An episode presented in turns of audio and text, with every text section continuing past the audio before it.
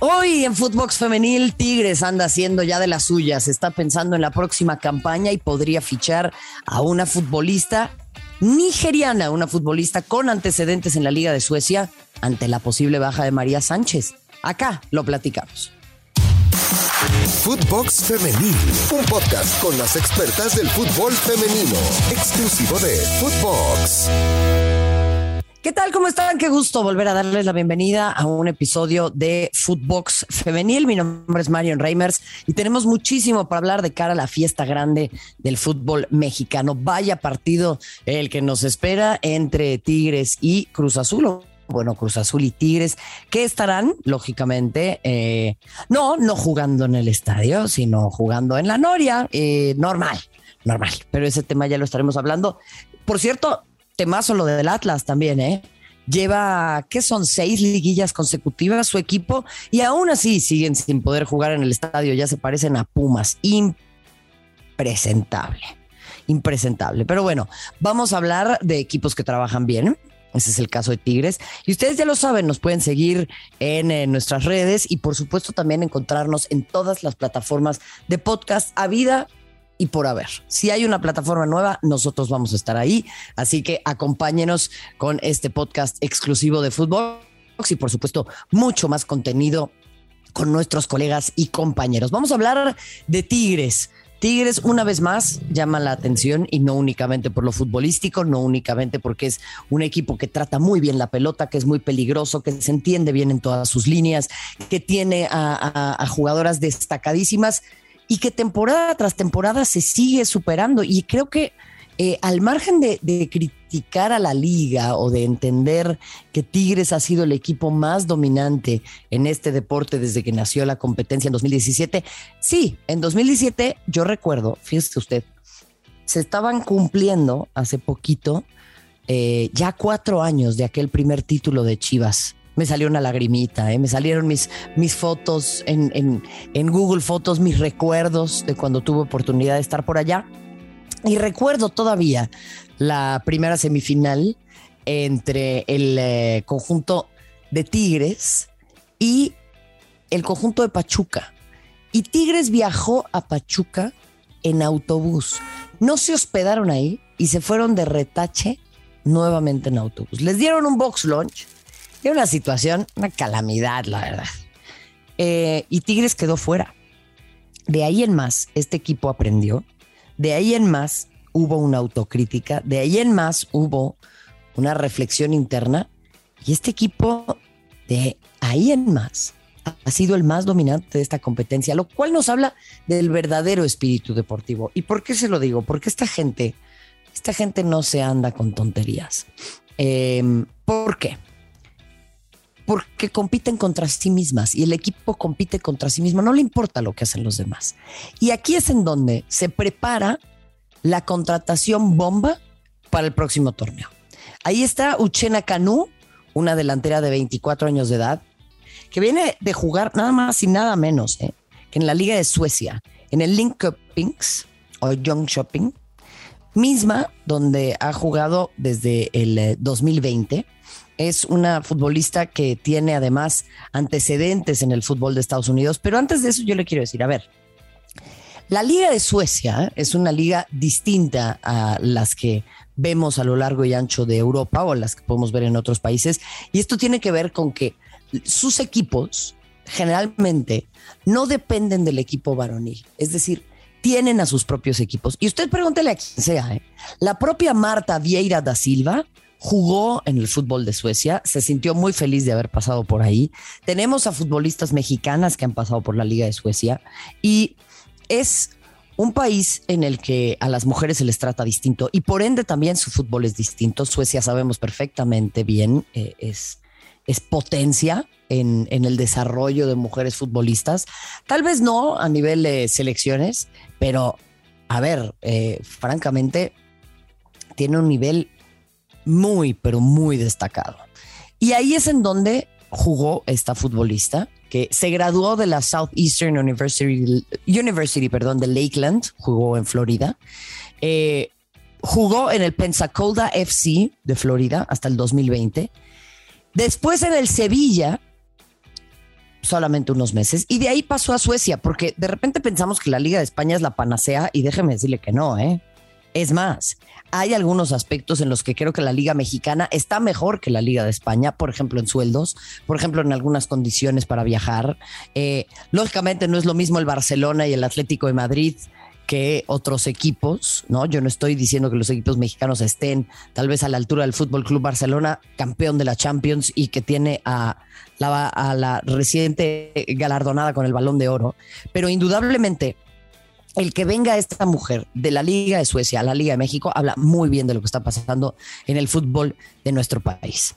Eh, en el 2020, ya le decía yo, llegó al Link Cuppings, 42 partidos, y anotó 22 goles. Es una cuota altísima, altísima. Es un gol cada dos partidos más o menos. Nigeriana ha participado en la categoría sub-17 hasta llegar al combinado mayor. Tiene cinco partidos disputados con 10 goles anotados. Hay que recordar también que Nigeria es la potencia futbolística del continente africano.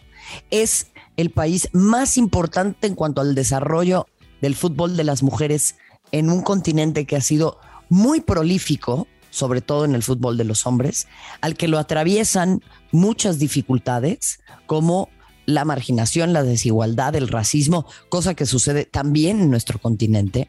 Y desde acá, se lo digo desde ya, se lo digo desde ya, desde ya. Mucho cuidado con nuestra prensa deportiva. Porque si ya más o menos están logrando taparse el machismo, me da pánico lo que les pueda suceder con el racismo. Se lo digo desde ya. Hay que estar muy vigilantes, hay que prestar mucha atención a lo que pueda suceder con esta futbolista, porque sabemos que nuestro fútbol es racista, es machista. Y aquí van a decir que otra vez apareció la tía Reimers con sus eh, comentarios poco populares, pero es una realidad. Entonces les pido que, estemos vigilantes y cualquier cosa vienen y me dicen. ¿eh? Pero ahí está la llegada eh, o la posible llegada de Uchena Kanu, futbolista nigeriana con un prolífico pasado y un muy buen futuro. Será muy interesante seguir hablando de esto porque eso nos significa que la Liga Mexicana sigue atrayendo talento internacional, que tiene la facultad de eh, seducir a futbolistas, representantes y demás para que dejen ligas muy atractivas y vengan a integrarse al fútbol de acá, que hay talento, que hay eh, la disposición de seguir creciendo. Y eso es lo que hace Tigres, que ya está viendo a futuro. O sea, juegan la liguilla el día de mañana contra el equipo de Cruz Azul y ya están pensando en la próxima campaña. ¿Y por qué están pensando en la próxima campaña? Porque se piensa en una posible salida de María Sánchez. Ojo, ¿eh? esa sí es una baja muy sensible para el equipo de Tigres, está buscando tapar ese hueco y me parece, me parece que está trabajando un modelo muy parecido al que tiene en su equipo de hombres. Es decir, empezar a atraer talento internacional, sí, ¿por qué no? Aventarle dinero al problema si se, si se quiere, a mí me gustan más los equipos que desarrollan a futbolistas. Me llama mucho la atención una y otra vez lo que hacen otros equipos en México.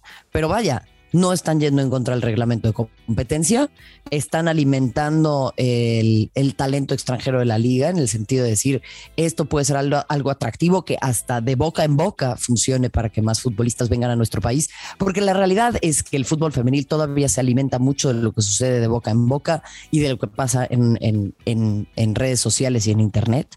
Entonces, Tigres con todas las de la ley está actuando me parece, en favor de sus propios intereses y trabajando un modelo deportivo distinto.